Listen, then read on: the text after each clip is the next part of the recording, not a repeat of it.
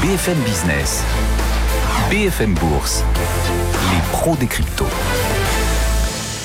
Et nos trois intervenants aujourd'hui dans les pros des cryptos, Claire Balva, cofondatrice blockchain partner. Bonjour, merci d'être avec nous. Vous êtes par ailleurs directrice blockchain et crypto chez KPMG France.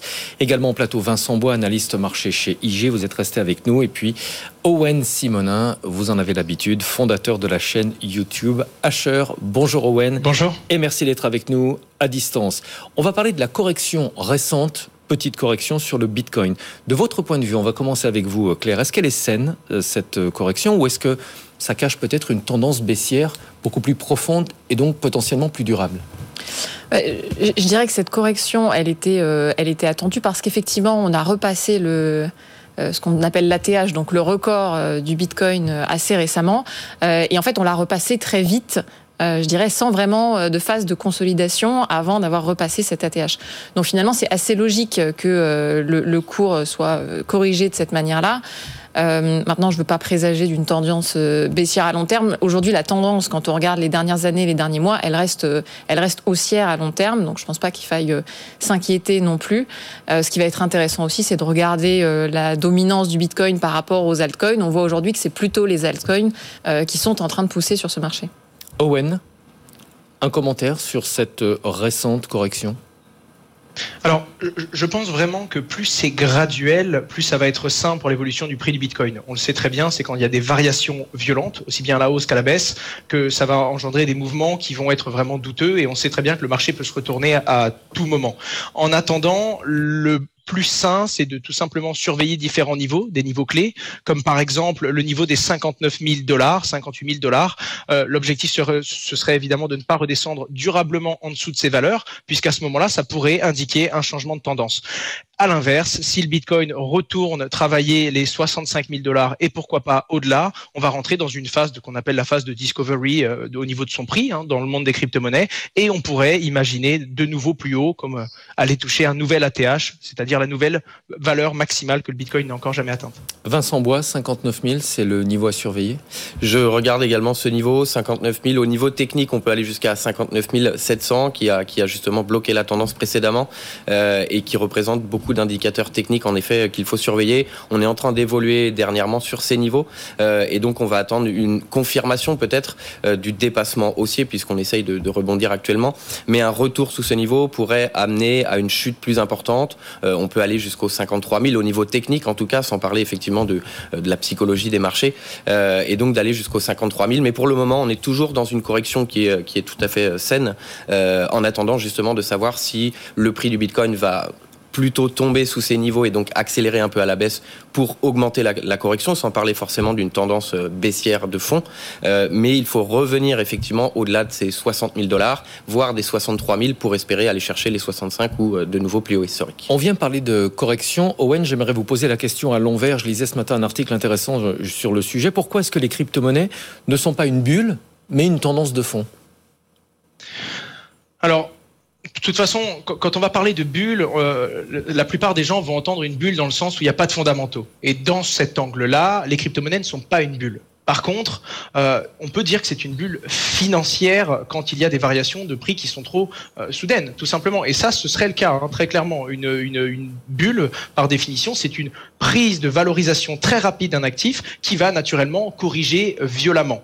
Par contre, on en revient souvent à la technologie de la blockchain et des crypto-monnaies. On se retrouve, encore une fois, à le rappeler, c'est vraiment la blockchain et tout ce que la technologie va permettre d'apporter sur le long terme qui va valoriser sur, encore une fois, du très long terme la valeur de, ces différentes crypto-monnaies. Alors sur les prises de sur les prises de valorisation court terme, oui, il y a des effets de bulle financière très clairement et naturellement ça corrige. Mais si on regarde les différentes prises de valorisation du Bitcoin, à chaque fois qu'il y a une trop grosse prise de valorisation sur du court terme, ça corrige violemment. Mais sur le très long terme, et quand on va regarder les courbes d'un point de vue algorithmique, on va se rendre compte que naturellement, logarithmique, pardon, on va se rendre compte que c'est simplement une tendance haussière qui se construit au fil des années. Claire, vous vouliez compléter?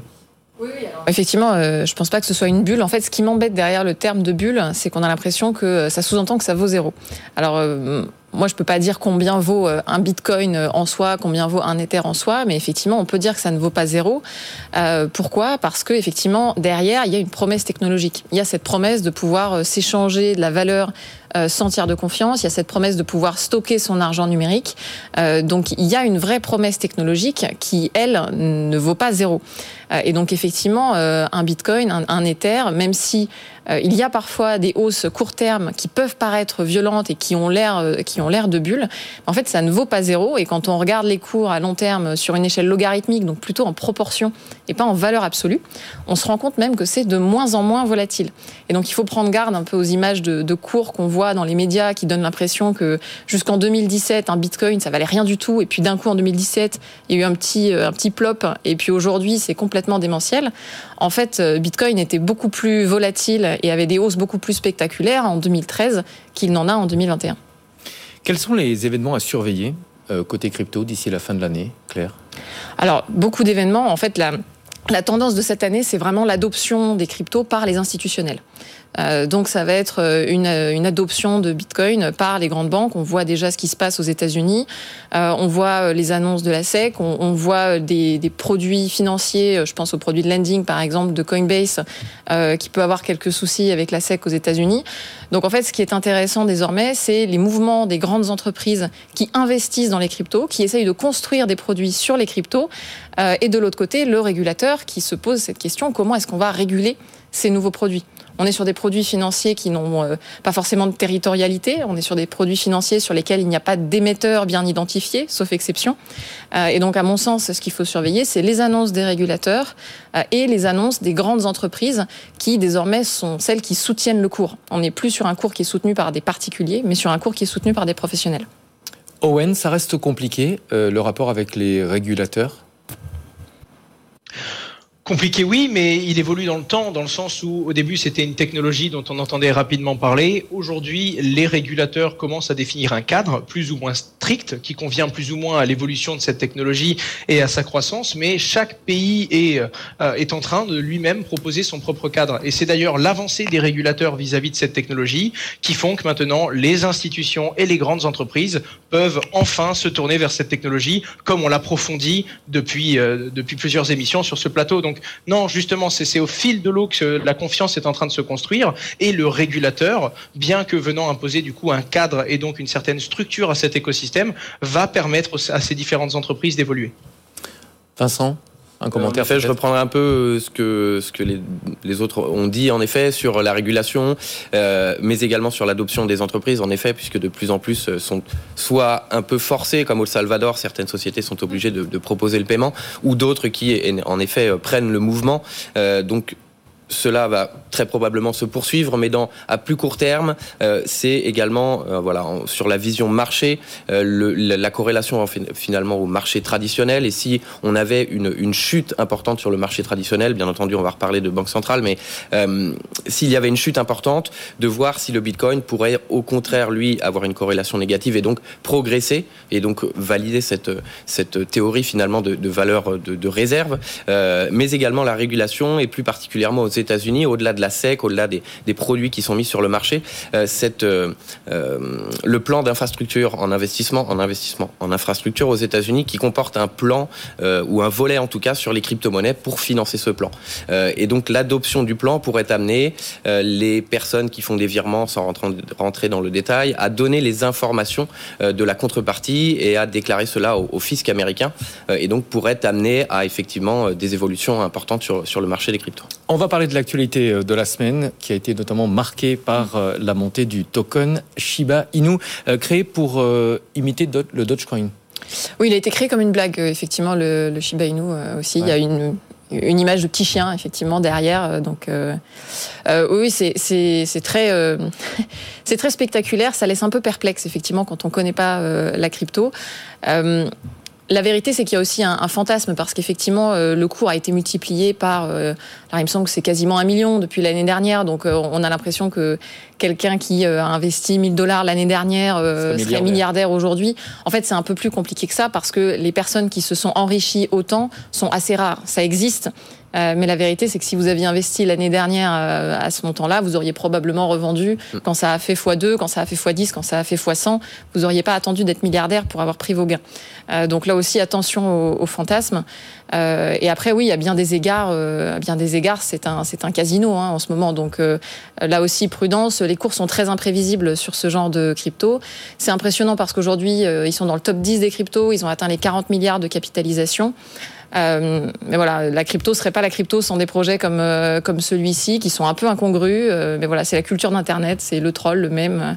On commence à avoir l'habitude. Owen, est-ce que c'est sain une telle hausse pour l'écosystème?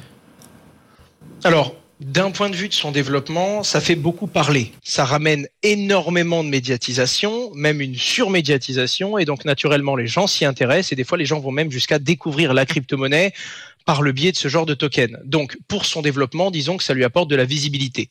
Ensuite, dire que c'est sain, euh, quand on investit dans ce genre de token, on sait très bien qu'on peut perdre ou gagner, un peu comme au casino, ça va être plutôt aléatoire. Est-ce que c'est sain le casino?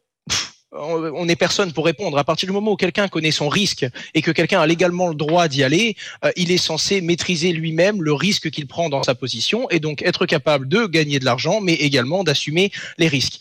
Alors de la même façon, je vais essayer de nuancer quelque chose que je nuance rarement parce que je suis plutôt contre ce genre d'initiatives qui sont pour rire, mais on ne peut pas louer un monde de décentralisation où chaque personne récupère sa responsabilité ou du moins une partie de sa responsabilité financière et ensuite se positionner en disant qu'on doit être contre ou pour ce genre d'initiative. Si les gens, de leur propre plein gré, en ayant compris les risques, et c'est ça qui est important, en ayant compris les risques, décident d'acheter ce genre de jeton en le voyant prendre de la valeur ou en le voyant s'effondrer, à ce moment-là, on doit tout simplement le tolérer et le comprendre. Ce qui n'est pas sain, c'est qu'il y a beaucoup de gens qui arrivent, qui ne connaissent rien du tout et qui décident d'aller acheter ces premiers jetons. Mais bon, à partir du moment où la, le, le, ticker qui représente euh, le, le, Shiba Coin, c'est une tête de chien et que les gens disent ouais c'est rigolo, tu vas voir, on va gagner plein d'argent, on est censé à ce moment-là prendre un petit peu de recul et comprendre que ce n'est pas un investissement, c'est du gambling. Après, chacun est libre de faire ce qu'il veut et donc ça peut très bien être sain à partir du moment où les gens connaissent On va faire un pas de côté toujours à propos des, NFT, ces euh, tokens non fongibles. Euh, Adobe vient de, l'ajouter à, son système. C'est une fonctionnalité supplémentaire. Pourquoi faire, Owen? Alors, euh, l'objectif, c'est de permettre aux utilisateurs, donc aux consommateurs de, de, matériel marketing, en fait, de, pouvoir vérifier l'origine de la création qu'ils vont utiliser. Euh, comme très souvent, on ne sait pas quand on utilise une image, elle vient d'où, elle a été produite par qui, à qui sont les droits, par exemple, et d'où vient l'origine, en quelque sorte. Alors que là, on peut, grâce du coup à cette fonctionnalité que va proposer Adobe, vérifier grâce à l'ID du, du créateur du contenu que l'on utilise, quel est son vrai propriétaire et d'où vient l'origine officielle du matériel qu'on utilise. Claire? Oui, alors on voit beaucoup de projets de NFT hein, en ce moment. Euh, moi, je le constate parce que forcément, nous, on a des, gens qui viennent nous demander euh, notre, expertise sur différents blockchains et crypto. Et c'est vrai que depuis six mois, un an, on a effectivement beaucoup de, de personnes, d'entrepreneurs, d'entreprises qui viennent avec des projets de NFT plus ou moins euh, farfelus. Et donc, c'est pas facile de se repérer dans cet univers-là. Euh, et donc le, conseil que je donnerais euh, aux investisseurs qui, ont, qui sont attirés par les NFT, qui ont peut-être envie d'en acheter, mais qui savent pas trop comment les distinguer, euh, c'est d'essayer de définir un peu des critères pour, pour savoir ce qui est intéressant dans un NFT ou pas. donc ça va être par exemple la valeur à l'émission, qui a émis le NFT, à quel moment il a été émis, combien de NFT similaires existent-ils? Euh, ça va être la valeur d'usage, c'est-à-dire est-ce que le NFT va euh, donner, euh, je sais pas, le droit de jouer dans un jeu vidéo, par exemple, ça va vous donner des pouvoirs supplémentaires. Est-ce que ça va vous donner un droit d'accès à des événements? Voilà, il y a des NFT qui vont conférer aussi des usages et des droits particuliers. Euh, et puis ensuite, il y a la valeur technique avec tout l'écosystème qui va autour, c'est-à-dire sur quelle blockchain on est basé, est-ce qu'il y a une liquidité, est-ce que ce NFT il s'échange sur des plateformes? Donc voilà, aller un peu faire son, benchmark quand même individuel, parce qu'aujourd'hui, il y a beaucoup de NFT qui se vendent. il y en a beaucoup qui vont probablement perdre leur valeur d'ici un an ou deux. Donc c'est important de ne pas faire un pari au hasard, mais de faire son étude soi-même. Il nous reste euh, quelques minutes. Autre actualité, c'est Mastercard euh, qui voudrait permettre à ses euh, clients de dépenser leur crypto-monnaie. Un mot peut-être, Owen, sur cette initiative? Alors c'est une très grosse initiative parce que Mastercard ne veut pas simplement permettre à ses clients de dépenser ses crypto-monnaies. Mastercard a annoncé permettre et proposer des solutions et des services à toute institution et toute entreprise utilisant son réseau. Ça veut dire aussi bien les commerçants que les 20 000 institutions financières qui sont pluguées au réseau Mastercard. Ça veut dire que tous ces commerçants et toutes ces institutions pourront proposer des portefeuilles de crypto-monnaies à leurs clients, mais également de générer des points de fidélité qui pourront être soit transformés en crypto-monnaie, soit transformés en d'autres points qui apporteront des réductions chez le commerçant, etc., etc. Donc c'est vraiment plus que ça. Mastercard qui avait déjà racheté CipherTrace, hein, une société qui est engagée dans la traçabilité des fonds sur la blockchain et notamment dans la lutte contre le blanchiment d'argent par la même occasion, c'était déjà une position très forte qu'avait pris Mastercard en réalisant cette acquisition. Maintenant, ils annoncent qu'ils vont proposer des solutions et des outils à toute personne utilisant déjà le réseau Mastercard. Et ça, ça montre un vrai engagement de ce géant pour le développement de cet écosystème. Claire, quels avantages, quels inconvénients? Alors l'avantage, c'est que ça va permettre à plein d'institutions financières de se positionner euh, facilement sur ces sujets. Aujourd'hui, les, les, institutions bancaires et financières en général euh, sont dans une forme d'ambivalence, c'est-à-dire qu'elles sentent bien qu'il y a un marché, euh, et en même temps, elles ont, elles ont peur parce que ce sont des nouveaux actifs, c'est une nouvelle manière de fonctionner, la réglementation n'est pas tout à fait la même. Euh, donc forcément, c'est un monde plein d'interrogations. Et donc avoir un potentiel partenaire comme Mastercard, c'est effectivement extrêmement intéressant pour ces institutions. Après, les critiques qui peuvent être faites, c'est forcément qu'on, du coup, on sort de la philosophie crypto initiale, qui est celle d'un monde complètement décentralisé, où on détient soi-même son argent, où on ne fait pas confiance à des tiers. Mais finalement, cette philosophie, elle a déjà commencé à être mise à mal par le fait qu'aujourd'hui, on a des plateformes d'échange qui sont centralisées euh, et qui sont devenues les GAFA de la crypto. Euh, je pense par exemple. Est-ce que c'est pas justement le risque bah, que les cryptos soient absorbés par des acteurs mainstream? Bien sûr, mais aujourd'hui, euh, soit elles vont être absorbées par des acteurs mainstream, soit euh, elles vont être absorbées par de nouveaux acteurs qui seront rachetés par des acteurs mainstream ou qui rachèteront eux-mêmes des acteurs mainstream. Donc dans tous les cas, il y a un phénomène de recentralisation qui existe. Alors il est critiquable hein, si vous êtes un partisan de la responsabilité individuelle, euh, mais il est aussi très avantageux pour tous ceux qui n'ont pas envie de prendre cette responsabilité. Il y a plein de gens qui n'ont pas envie d'assumer cette hygiène de sécurité informatique qui est nécessaire pour stocker soi-même ses cryptos. Euh, il y a plein de gens qui aujourd'hui n'ont pas envie de se casser la tête à gérer leur mot de passe de manière très complexe. Donc aller gérer leur argent eux-mêmes sans faire confiance à une institution, c'est quelque chose de, très étonnant, de très différent pour eux. Euh, et donc euh, finalement, c'est un nouveau mode de fonctionnement. Ce qui est intéressant avec la crypto, c'est que vous aurez le choix vous aurez le choix de passer par une institution centralisée ou de garder cette responsabilité individuelle et cette gestion autonome.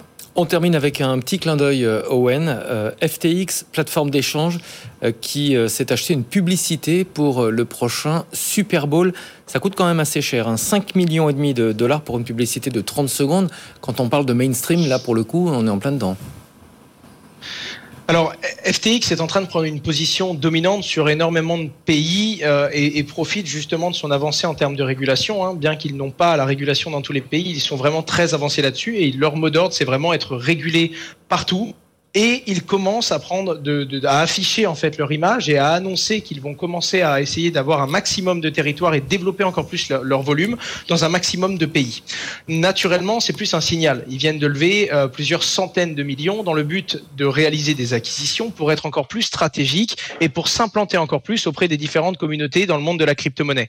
À la tête d'FTX, c'est Sam Bankman-Fried, c'est l'homme de, de, de, 30 ans le, plus riche du monde selon euh, Forbes, et on on voit le développement de cette entité, non seulement dans le monde de la publicité et dans le monde du coup de la crypto-monnaie, puisque FTX prend de plus en plus de positions et l'affiche bien avec ce genre d'annonce marketing, mais également d'un point de vue technique, puisqu'ils investissent dans de plus en plus de solutions, de plus en plus de technologies blockchain, et ils ont bien envie de faire entendre qu'ils sont présents.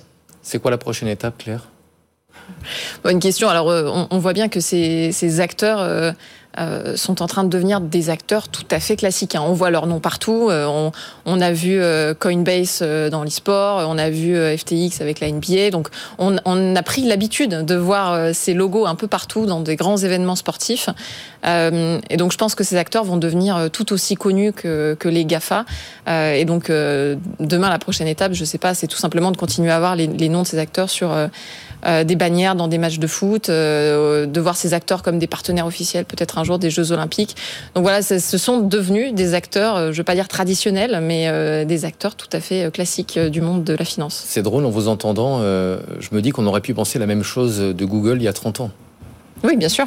Bah, on compare souvent la crypto avec Internet d'ailleurs. Merci beaucoup. Claire. Merci à vous. Claire Balva, cofondatrice de Blockchain Partner. Merci à vous, euh, euh, Owen Simonin, fondateur de la chaîne YouTube Asher, et Vincent Bois, analyste marché chez IG. On marque une pause. Dans un instant, le club avec nos invités. On va bien sûr euh, revenir sur les chiffres de la croissance en France. Puis on parlera des résultats. On essaiera de faire un bilan des publications de cette semaine. dans l'ensemble, évidemment, c'est plutôt positif. À tout de suite. BFM Bourse, vos placements, nos conseils sur BFM Business.